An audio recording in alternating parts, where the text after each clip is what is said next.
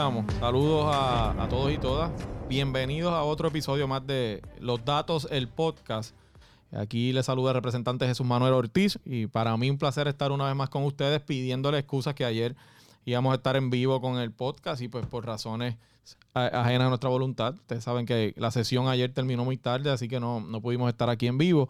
Pero aquí estamos hoy eh, con ustedes. Saludos a los que nos están viendo en vivo en las plataformas de en Facebook y a los que nos están escuchando en algún otro momento en cualquiera de las plataformas de podcast, Spotify, Apple Podcast, Google Podcast, Anchor, Pocket Cast, cualquiera de esas plataformas, pues eh, agradezco siempre su sintonía. Recuerden eh, darle like eh, aquí en Facebook y share a este, a este podcast para que más gente se nos pueda unir y podamos seguir aumentando. Aquí me está dando el, el, cafecito que siempre es necesario.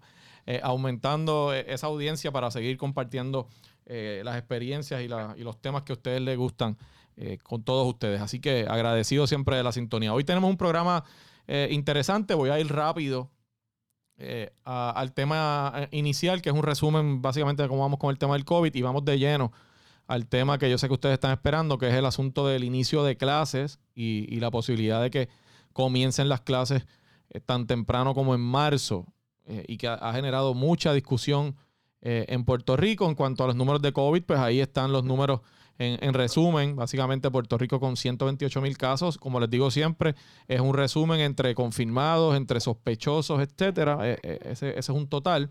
1.846 muertes. ¿verdad? Todo, siempre pues, lamentamos cada vez que tenemos que, ver que ha sido tan duro para, nosotros y para miles de, de, personas en Puerto Rico. En el caso de los Estados Unidos, 26 millones, 26.5 millones ya de casos más de 440 mil eh, eh, personas que han fallecido a raíz del virus del COVID-19. Eh, y pues todos los datos que ustedes saben que hemos estado compartiendo con ustedes sobre el tema del COVID. Vamos a, lo que vinimos, que es el tema de las clases. Y quiero ir rápido porque me gustaría leer mensajes de ustedes. Y tenemos un invitado muy especial aquí hoy. como ustedes saben, hace ya casi un año que nuestros niños y nuestras niñas y jóvenes eh, tuvieron que dejar de ir a la escuela a raíz de la pandemia del COVID-19. Fue precisamente en marzo del año pasado cuando hubo que suspender las clases a raíz de lo que estaba sucediendo. Las razones las conocemos, obviamente la comunidad escolar, las características que tiene una comunidad escolar, pues los hacen muy vulnerables a, la propagación de un virus como este, como, como el COVID-19. Así que eso pues, pues causó que obviamente eh, el lockdown pues cancelar a las clases que ya venían en Puerto Rico por lo menos con problemas a raíz de los terremotos de enero.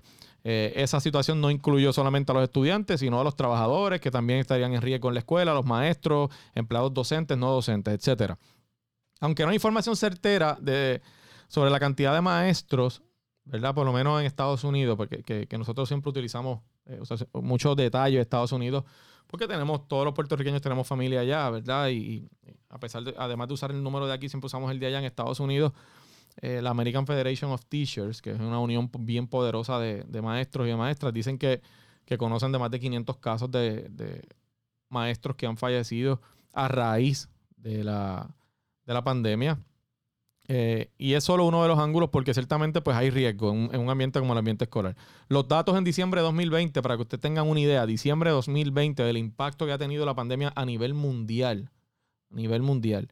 La UNESCO estableció que el cierre de escuelas a raíz del COVID afectó a cerca de 363 millones de estudiantes a nivel mundial. 363 millones que se afectaron y no tienen clases o no, habían tenido por el tema de la pandemia el cierre escolar a nivel global. Eso incluye escuela primaria, escuela secundaria. En Puerto Rico ha comenzado en las últimas semanas una polémica, una discusión pública sobre eh, cuándo deben comenzar las clases de manera presencial. Y, en ese sentido, por eso estamos haciendo hoy esta, este, este, programa. Eh, la Asociación de Maestros ha dicho que se opone. Eh, me parece que igual la federación también ha hecho expresiones sobre, sobre eso. Eh, el gobierno, aunque plantea que tiene un plan, no lo ha revelado del todo. Eh, la secretaria designada la escuché hace unos días a la señora Elba Ponte diciendo que la fecha escogida para el posible inicio es el 3 de marzo eh, y que sería un proceso escalonado. Habla de 172 escuelas, o sea, no todas las escuelas. y que el próximo 20 de febrero se va a anunciar cuáles son las escuelas que abrirán. ¿verdad? Y esto así la escuché mencionándolo en una entrevista. Antes de ir a nuestro invitado, yo quiero que ustedes escuchen unas declaraciones que hizo el gobernador hace unos minutos en el programa Jugando Pelota Dura sobre el tema del inicio de clases. Y después de esa declaración, que dura dos minutos aproximadamente, para que lo escuchen, eso acaba de suceder en Jugando Pelota Dura, vamos al invitado y vamos a hablar del, tema. Así que vamos a escuchar lo que dijo el gobernador Pedro Pierluisi. Crean es confusión. En ningún momento yo he dicho, como gobernador, que se van a abrir los, todos los planteles escolares en Puerto Rico de un día para otro en el mes de marzo. Eh, no, yo siempre he hablado de que sí, tenemos que todos mentalizarnos. Cuando digo todos, digo la población en general, incluyendo maestros y personal que labora en las escuelas, de que tenemos que reabrir parcial y gradualmente nuestro sistema educativo, tanto el público como ¿Cuándo, gobernador? Y hay que hacerlo, déjame terminar, hay que hacerlo con mucho juicio, con mucha prudencia.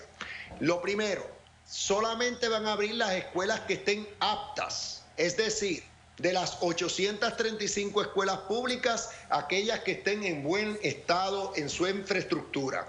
También. ¿Sabe que la mayoría están hechas a canto? Todos los materiales necesarios, es decir, eh, desinfectantes, mascarillas, eh, termómetros para manejar la situación.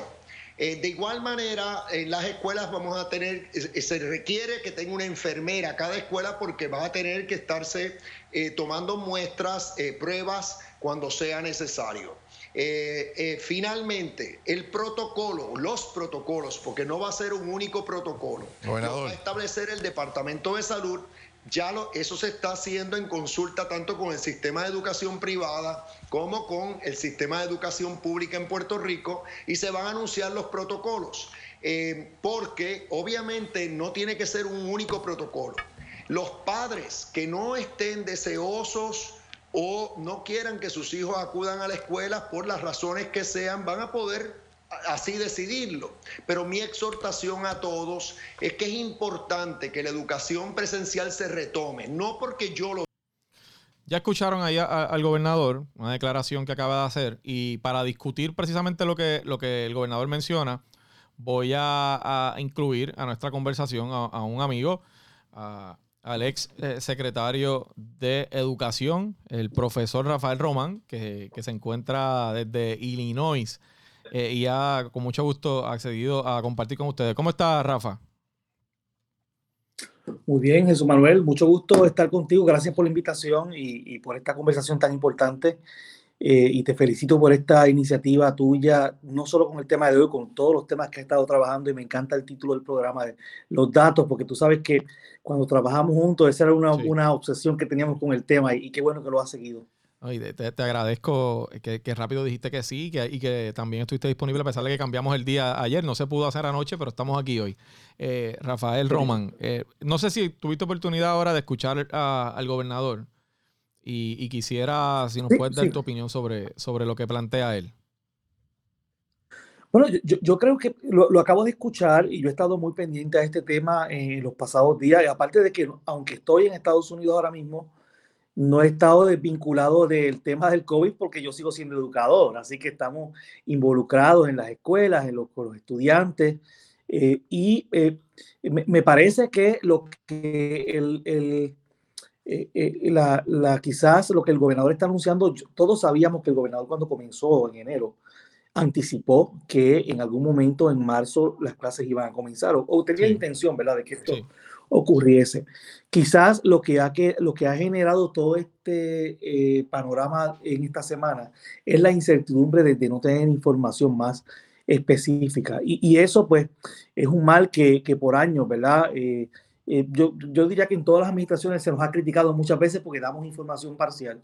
y, y, en este sentido, pues, no, no, no debe haber incomodidad del gobernador porque es, que es muy natural que la gente tenga eh, ante la incertidumbre. Pero tú, decir que, por ejemplo, eh, tú comenzaste el programa diciendo que eh, la secretaria anunció que el 20 de febrero creo que anunciaban la escuela. Este, pues, pues es una incertidumbre porque ya tú dijiste que iban a haber ciertos, creo que cerca de 172. Unas sí, otras no, entonces quienes me tocará a mí, no me tocará, cuál será el protocolo. Pues, pues, realmente es muy natural todo lo que está pasando, Jesús Manuel. Ok, te, te pregunto, Román, tú conoces muy bien el sistema, obviamente. Eh, eh, fuiste maestro aquí mucho tiempo y además fuiste secretario. Eh, a mí, y quiero saber qué tú piensas en este sentido, yo creo que el tema principal aquí no es si se vacuna a todo el mundo, cuando digo todo el mundo me refiero a todos los maestros y a los empleados de educación o no. Eso es importante, yo creo que eso es vital. Ahora bien, yo creo que el asunto principal aquí es el protocolo. ¿Cuál es la preparación que tiene el Estado para poder hacer algo como eso? Yo te quiero preguntar si, por tu experiencia, por lo complejo del sistema en Puerto Rico, si tú entiendes que, es, viable que eh, en menos de, un mes, ¿verdad? Que, ya se acerca esa fecha que han dado, eh, podamos tener una garantía de que hay unos protocolos efectivos en el departamento para poder garantizar que las clases sean presenciales. Yo te puedo asegurar que posiblemente el protocolo sí, porque el protocolo es un documento escrito. El, protocolo, tú sientas, sientas a par de personas expertas que deben estar trabajando ahora mismo. O sea, no podemos Debe, haber, el gobernador debe tener gente y el equipo trabajando los protocolos y hay, y eh, tanto en Estados Unidos como, como en otras jurisdicciones eh, mundiales también, eh, ya hay protocolos que uno puede utilizar de modelo. yo estoy seguro que sí, que puede haber un modelo. Ahora, la operacionalización de un modelo, de un protocolo, es lo distinto. yo te tengo que contestar que yo, por la experiencia que tengo de tantos años en educación y siendo franco, como muchas veces lo éramos, eh, yo, yo veo muy cuesta arriba, Jesús Manuel, que para el día 3 de marzo nuestras escuelas estén listas eh, y con todo lo que se requiere para este protocolo, inclusive hasta la infraestructura de nuestra escuela es muy distinta. Eh, te voy a dar un ejemplo. Las escuelas aquí en Estados Unidos son un modelo de infraestructura cerrado. O sea, todo el mundo tiene, por, por, por, el mismo tema del clima, ¿verdad? Aquí tú no tienes escuelas abiertas como son las escuelas en Puerto Rico, los pasillos abiertos, eh, eh, hay tres portones y unos entran por el parque, otros entran por el portón principal. hay muy pocas escuelas en Puerto Rico que tienen un modelo más cerrado. Así que eh, el dato nada más de cómo tú vas a manejar el acceso de los estudiantes, de los adultos y de todo el mundo a las 8 de la mañana cuando llegue una escuela, pues es un tema que tienes que manejar, ¿verdad? no es que sea imposible, porque tampoco podemos estar con pesimismo, pero yo, yo, yo creo que para el 3 de marzo lo veo cuesta arriba. ¿Cómo lo están manejando eh, en la escuela en que trabajas actualmente? Eh, ¿De alguna manera es comparable con lo que había aquí, el sistema, el funcionamiento? Porque quisiera saber cómo lo están manejando allá. Eh, y voy a pasar con sus preguntas. Si ustedes tienen sus preguntas, empiecen a escribir por ahí, que vamos a hacerle, vamos a ponerlas aquí también. ¿Cómo lo están manejando allá? En, estás en Illinois, me parece, en el estado de Illinois. Yo estoy en el estado de Illinois y trabajo para el distrito escolar de Waukegan Public Schools, distrito 60. Eh, eh, déjame, primero que eh, aquí el sistema es muy distinto. Tú sabes que, cada estado tiene su forma. Hay estados que tienen secretarios de educación, otros comisionados, otros tienen, como lo es este, este, este, tiene, este estado tiene un superintendente estatal y hay un board de educación, una, junta educativa. aquí se manejó desde marzo del año pasado el board de educación, el estatal, estableció unos lineamientos básicos. hay un unos, un, un, reglamento básico y claro, claro, cada distrito tiene un board, tiene una junta educativa que ha, que ha tomado sus decisiones muy particulares. Por ejemplo, de su ahora mismo hay distritos que ya están dando clases presenciales o sí. Eh, y habemos otros como el nuestro, que estamos 100% remoto todavía. ¿Cómo se ha manejado? Eh, primero, por lo menos la escuela que yo trabajo no tiene comparable con Puerto Rico, pero yo trabajo en una escuela que tiene 4.500 estudiantes. En Puerto Rico no hay ninguna escuela. En Puerto Rico no hay ninguna escuela superior que tenga 4.500 estudiantes en Puerto Rico. Eh, eh, pues la, la, realidad es que aquí no se puede, en una escuela como la que yo trabajo, no hay forma de tú mantener el distanciamiento social con 4.500 estudiantes que a la hora de un cambio de un timbre tienes a miles de estudiantes en un pasillo. Pues no hay de otra, tienen que quedarse en su casa. por eso es que la, estrategia de remoto ha sido más, eh, ha sido separada. Ahora, sin embargo, que es lo que yo he comentado, comentado esta semana, nosotros sí sabemos cuál es el plan, Jesús Manuel. Nosotros tenemos conocimiento de antemano. Ok, cuando termine el remoto, cuando se decida que vamos a volver a la escuela, ok, esta va a ser las fases en que se va a comenzar. De hecho, hay un protocolo que establece que son seis semanas de implementación.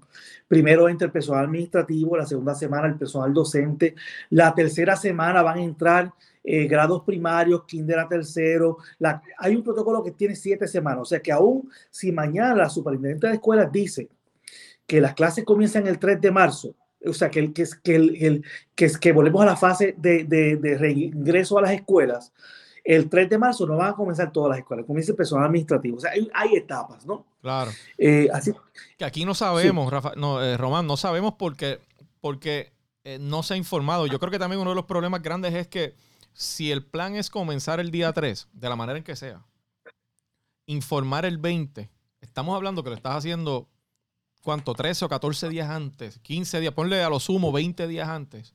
Yo creo que es muy poco tiempo y que no permite que los estudiantes, los padres, la comunidad escolar entienda cuál es el protocolo. Y yo creo que es el primer problema aquí es estar filtrando información o dando información de, a cuenta gota sin dar el protocolo completo.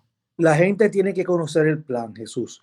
Eh, te, digo más, yo no sé si va a ser perfecto, yo no creo que sea perfecto, siempre hay cosas que, que, se pueden mejorar. Pero, eh, por ejemplo, una de las cosas que, eh, que, ha sido fundamental aquí Inclusive la propia American Federation of Teachers, que es la unión más fuerte que hay aquí, eh, eh, eh, ha sido portavoz del plan. Ese es otro detalle. y cuando se ha formado, los reperperos que se forman a veces con las uniones, el propio presidente de la unión está informando, vamos ahora a hablar con la superintendente, y, y, y, obviamente se han tenido que sentar con la unión a negociar algunas cosas, a negociar algunas, algunos asuntos, eh, pero vuelvo a insistir, la clave está en el plan, Jesús Manuel. ¿Cuál es el plan? ¿Cuál es el protocolo? La gente tiene derecho a conocerlo. Aquí pasa igual, aquí hay maestros que no quieren regresar, hay maestros que quieren regresar, hay padres que no quieren enviar los hijos, pero los aún los padres que no quieren enviar a los hijos saben cuál es el plan. Y, eso es importante. Yo creo que nosotros aquí como gobierno, eh, Román, fallamos no solamente en el caso de educación, se falla constantemente en el tema de darle información a tiempo y completa. Eh, y eso crea una incertidumbre que, afecta a los padres. Eh, te pregunto, según lo que han dicho, porque volvemos, no tenemos el plan, la intención o la estrategia es comenzar con algunos grados, y esto lo dijo la secretaria en una entrevista de radio, no recuerdo exactamente si comentó, que era primero, segundo y tercero y además cuarto año, algo, algo como eso. Hablan de quizás que sea interlocking, lo que es eh, eh, por la mañana algunos, por la tarde otros, etcétera. Siempre abriendo la puerta a que los padres que no quieran llevarlo, y el gobernador lo dijo aquí, ustedes escucharon el sonido, el visual que pusimos hace un momento, pues que no lo hagan, ¿verdad? pero, pero obviamente el, el riesgo aquí es que comience el día de inicio de clases y realmente tengamos un caos porque nadie conoce el protocolo y, al final haya que suspender lo que se comenzó y volvamos nuevamente a back to square one, ¿verdad? Como, como planteamos. Eh, la posición de los padres allá, de lo que tú conoces, ¿verdad? El, hecho de que tengan el plan eh, reduce la, de alguna manera la preocupación o lo hace más fácil.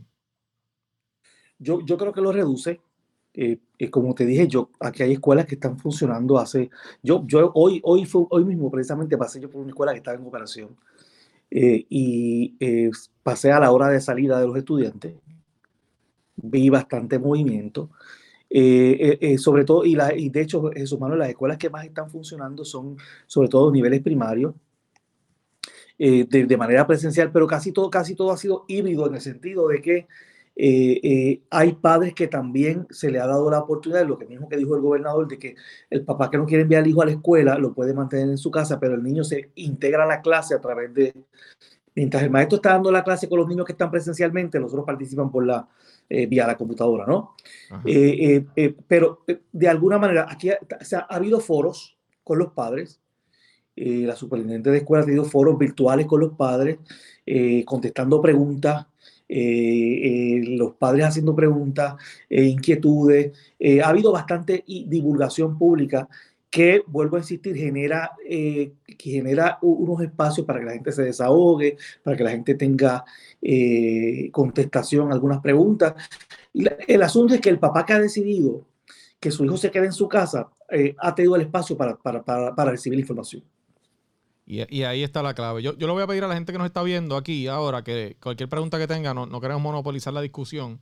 Así que vamos a empezar a, leer sus preguntas para, pues, para, precisamente para Román, que, como ex secretario conoce el sistema y, y, puede darnos un poco más de luz. Ani López nos dice, opino que el gobierno perdió el tiempo y no preparó las escuelas para regresar con pandemia a clases presenciales. Déjame hacerte una pregunta sobre eso. Yo creo que es un buen, comentario, eh, Rafa. Eh, el tema de la pandemia no es el único problema aquí, en el sistema.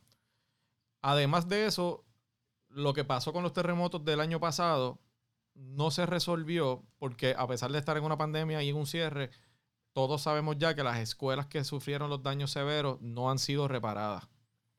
Eh, ¿Cómo es posible eso, Román? O sea, te pregunto, ¿verdad? Dado tu experiencia con el sistema, ¿cómo es posible que a 10 meses de eso, sin estudiantes en la escuela, sin maestros en las escuelas, no se haya hecho nada con eso.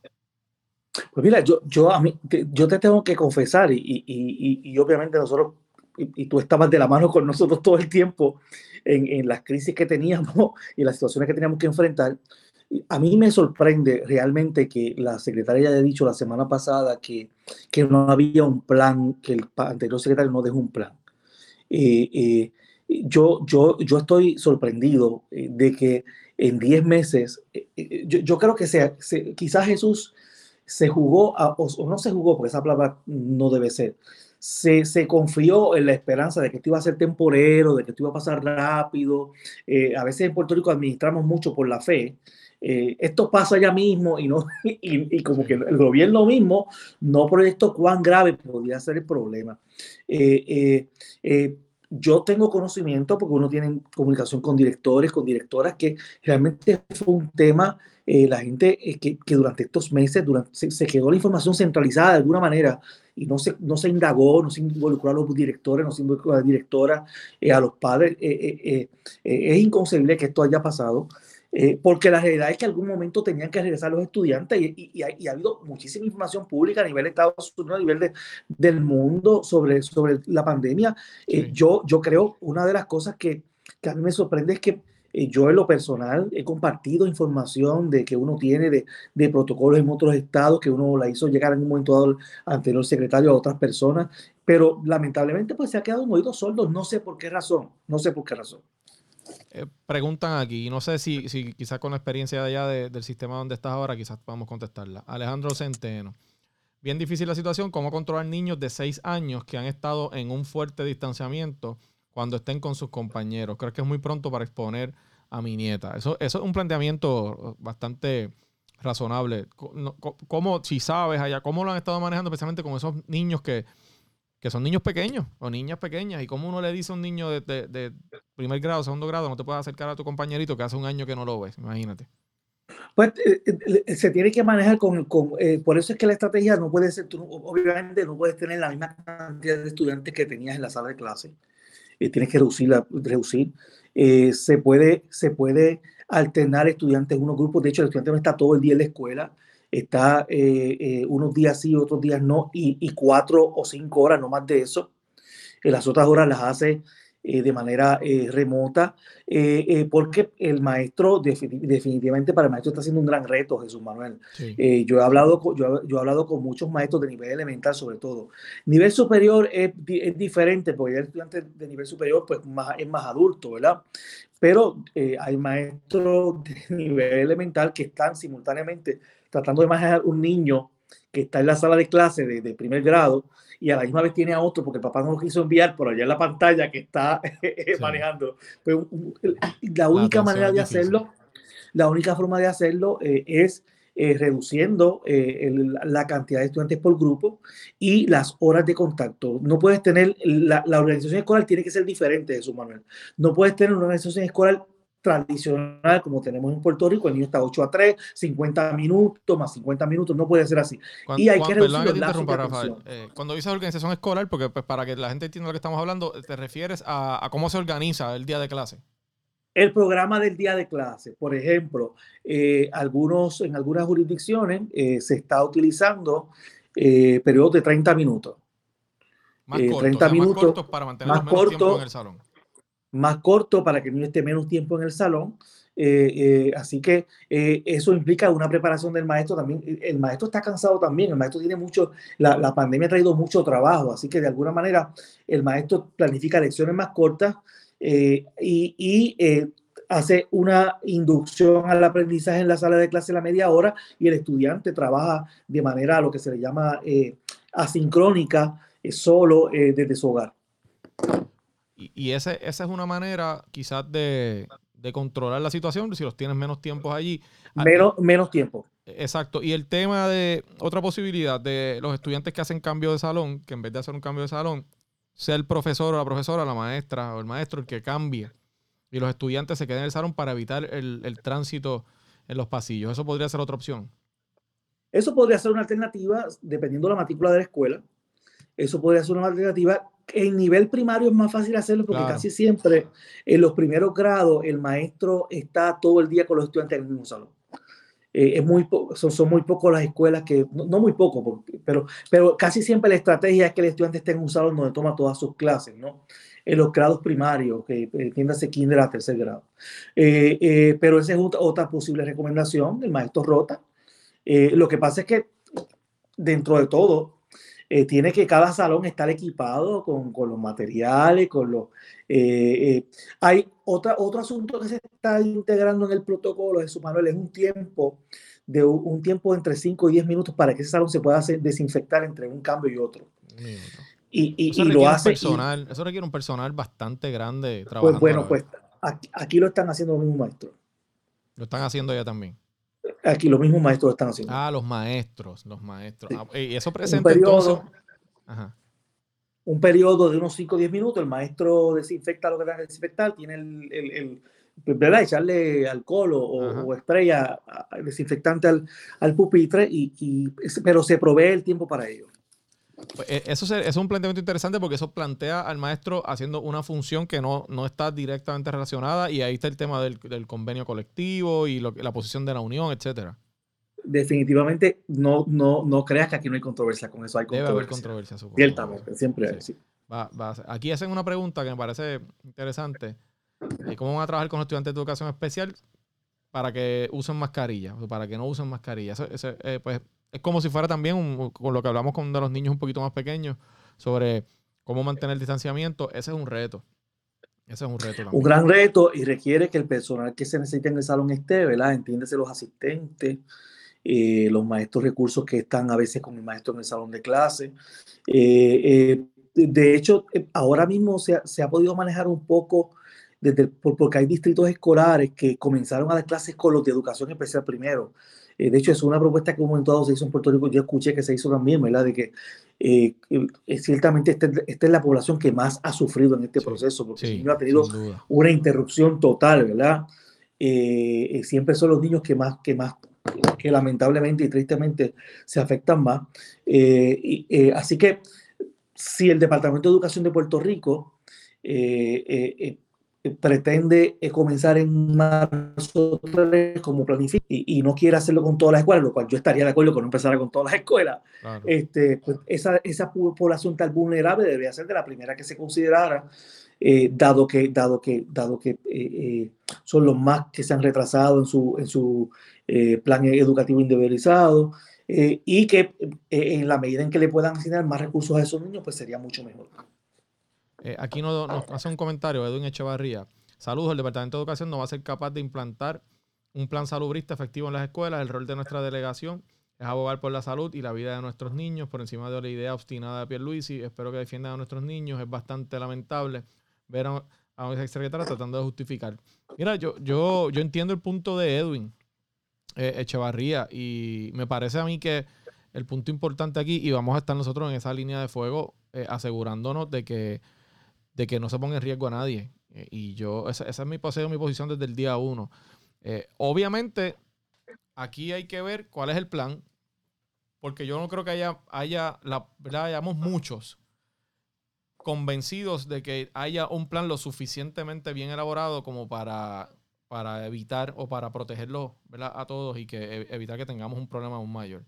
Porque esa ha sido la experiencia, lamentablemente. O sea, si, si no surgió con el tema de los terremotos, no resolvieron, El tema de la vacunación ha sido un problema también. Las pruebas en su momento fueron un problema. Ahora la apertura de clases, sin duda, eh, presenta un reto grande que, nadie está convencido. Y yo creo que eh, Román también está de acuerdo con esto. Y si no es así, pues, pues lo plantea de, que nadie está, nadie está confiado en que haya un, realmente un plan que pueda garantizar la seguridad de, todo el, de las escuelas. De hecho, yo, Jesús, yo hoy en una entrevista que se me hizo lo, lo establecí. Eh, yo creo que es apresurado eh, eh, yo, yo creo que yo recomendaría, no me lo han pedido, pero yo recomendaría, eh, enfóquense en tener todo listo para agosto. Ya lo que, mira, hay unos asuntos también. ¿Tú piensas que debe ser en agosto? Ah, yo, yo, creo, mira, hay unos asuntos que son operacionales, Jesús. Vamos a, vamos a ver claro. el semestre escolar culmina en mayo. Culmina en mayo. Entonces tú tienes una operación administrativa que se da en el Departamento de Educación de la escuela precisamente entre los meses de mayo marzo y mayo. Los meses de marzo y mayo son los meses en que los directores de escuela se supone que ya estén trabajando en las organizaciones del próximo año escolar, agosto. Ya empiezan los preparativos para agosto. En los meses, entre los meses de marzo y mayo, se supone que los maestros de escuela estén trabajando con los PEI de los estudiantes de educación especial, haciendo los compus para el plan educativo individualizado del próximo año escolar. Entre los meses de marzo y mayo, eh, las escuelas están envueltas en los planes de graduación. Entre los meses de marzo y mayo hay una infinidad de listas de tareas que se hacen en una escuela que adicional a eso, tú le añades que vas a regresar, esas tareas las tienes que hacer porque agosto viene, pero añádele que tienes una crisis de COVID que no estás listo, Jesús. Jesús, no, yo creo que, yo no sé, ¿tú, te acuerdas cuando tuvimos la crisis de, de, la sequía? Que no es comparable con esto jamás. Claro, claro que me acuerdo. Jamás, no, jamás, nosotros no tuvimos esta crisis tan grande. Eh, eh, fuimos claros con la gente y hubo escuelas que, de hecho, sabes que tuvimos casi 200 escuelas del país, 300 escuelas que, que no estaban operando de la misma manera eh, eh, que tuvimos nuestros propios debates, si están todo el día, si no están todo el día, si están cuatro horas, están cinco horas, porque hay una operación compleja. Entonces, tú comenzar clases en marzo, eh, dado la dinámica de esa educación, ah, sin contar que en marzo tú empiezas a analizar las matrículas de las escuelas. ¿Cuántos niños van para esta escuela? O sea, hay un montón de procesos administrativos que empiezan en marzo que son para preparativos para el próximo año escolar. El involucrar a las escuelas en una operación ahora mismo. Que, Esta magnitud de lo que tienen que hacer. Para dos meses, Jesús Marco. Entonces empiezas en marzo y creo que tienes una semana de Semana Santa por ahí ya mismo. Eh, eh, yo no sé si el esfuerzo eh, vale la pena en hacer algo que no vaya a funcionar o debemos dedicar todo el esfuerzo, toda la colaboración, toda la gente que sabe, a toda la gente que puede participar y tener un inicio de clases que sea respetable, como siempre hemos querido, ¿verdad? Eh, así que eh, sin, sin, contar otro, otros escenarios, eh, lo que te dije, de reclutamiento de maestros. bueno, yo escuché, creo que escuché ayer. Tienes razón, yo no, había, yo no había pensado en ese aspecto y por eso que quería que tú hablaras, porque tú conoces el proceso completo. Así que. De hecho, de hecho yo no sé si tú sabes que ayer yo escuché una entrevista del presidente de los transportistas escolares diciendo que ellos no pueden comenzar el 3 de agosto. El 3 de ellos no están listos, que tienen del 3 de marzo tienen decenas, cientos de guaguas sin inspección, sin marbete, porque esa gente lleva un año sin cobrar. Eh, la, la compañía de transportación están eh, eh, en crisis de verdad y, se entiende. Y eso sería otro protocolo. Vamos a, poner para efectos del ejemplo que están listos para empezar. Ese es otro protocolo de desinfección, de, de cómo los niños van, cuántos vas a utilizar en la guagua, en el vehículo, etcétera. La verdad es que traes un punto que, que es importante y que hace todo el sentido del mundo, que si vas a incluirle un dato adicional, un, proyecto adicional de la magnitud de este, pues entonces puedas hacerlo para agosto. Sin hablar del tema de las escuelas, perdona, de, los terremotos que no se han resuelto. Sin hablar de ese tema, que, hay escuelas que no, que no han, que, de hecho, eh, aunque tú comenzaras el, el, el, supongamos que se pudiera comenzar todas las clases en todos los pueblos de Puerto Rico, tienes uno o dos pueblos que no puedes comenzar porque no hay escuela como la Iguánica y, creo que Peñuelo, me parece. Mira, eh, este comentario, eh, Román. Alejandro Centeno dice, tienes razón, es terrible la ansiedad que me está dando solo pensar que mi hija y yo buscamos dinero de donde no había para un iPad. escritorio, internet para la niña y de verdad que las maestras que le dan la clase online son excelentes, estamos aprendiendo mucho. Eso es otro factor, o sea, aquí hubo mucha gente que hizo sacrificios eh, importantes para, para que los, niños y las niñas tuvieran eh, su, lugar donde estudiar en la escuela, en la casa y, obviamente pues esa inversión la han hecho tratando también de protegerlos y garantizarles que, tengan educación. Así que ese, ese es otro, otro tema. Mira, Jesús, nadie se opone, yo soy de los que creo que es urgente que los estudiantes regresen a la escuela. Pero si el Departamento de Educación está listo para hacerlo en marzo, eh, eh, nosotros sabemos que hay una realidad que no, que no es posible. Dentro de un mes vamos a hablar y tú sabes que va a estar los titulares de qué pasó aquello, de que faltó lo otro, de que la crisis... Eh, no, no, no veo, no veo el, el asunto de, cuál es la urgencia. Aquí, eh, aquí un comentario de Juan Gómez. Saludo al amigo Juan Gómez de, allá de Fajardo. Gran amigo. Saludos. Profesor, se debe preparar cada plantel escolar con protocolos específicos de acuerdo a cada matrícula en particular, desinfección, compra de materiales y acondicionamiento de las escuelas. Y tiene otro punto, no todas las escuelas tienen la misma, como tú comentabas en el caso de donde tú estás allá, unas, son eh, muy más grandes, otras más pequeñas, tienen más matrículas, tienen menos matrículas. Eh, así que que tiene toda la razón, dice Luis Daniel también, saluda a Luis Daniel, hace una pregunta. Dice, ¿realmente es viable el modelo combinado entre presencial y remoto? ¿Funcionará ese modelo híbrido? Pregunta él. Y yo creo que es una buena pregunta. Eh, ayer, Jesús, ayer, eh, eh, mira, mira cómo es esto. Y, ya que tu, programa es los datos. Exacto. Ayer el, ayer el secretario de Salud, ¿cuándo es que está anunciado las clases? Empezar el 3 de marzo, ¿verdad? esa es la fecha que han dado ellos, sí. Ayer el secretario de Salud dijo que el 90% de los maestros va a estar vacunado el 15 de marzo. Entonces, si, si todavía el día 3 de marzo no, va a estar, no estaba vacunado todo el mundo, entiéndose maestros y personal, ¿verdad? Ese es otro elemento eh, eh, importante. Y aquí la clave es que, eh, por ejemplo, una de las recomendaciones que se da eh, por, por, lo que muchos distritos han comenzado clases con y se recomienda con niveles primarios, es porque el porciento de, de, de, contagio en un niño es mucho menor según, ¿verdad? según, los datos. Eh, pero el, el, problema no es el niño, el problema es el adulto. El niño lo el adulto, a casa. El niño, el, el adulto, el, niño obviamente está en riesgo también aunque esté menos expuesto, con menos riesgo, pero ese niño interactúa con adultos, el maestro, la maestra, el, empleado del comedor, el empleado del conserje, eh, hay una interacción eh, y eh, nosotros tenemos que ver por el bienestar del niño como por el bienestar del, adulto también. Mira, aquí y voy cerrando ya que, normalmente tratamos que no pase 40 minutos, pero está bien interesante. Sigue los amigos y amigas escribiendo. Me dice Fara, Fara, saludos a Fara. La ciudadanía no ha visto la guía de reapertura. Sin eso no podemos vislumbrar si estarán seguros o no. Es exactamente lo que hemos dicho, lo que hemos planteado y ya tiene toda la razón. El primer paso es ver cuál es el plan.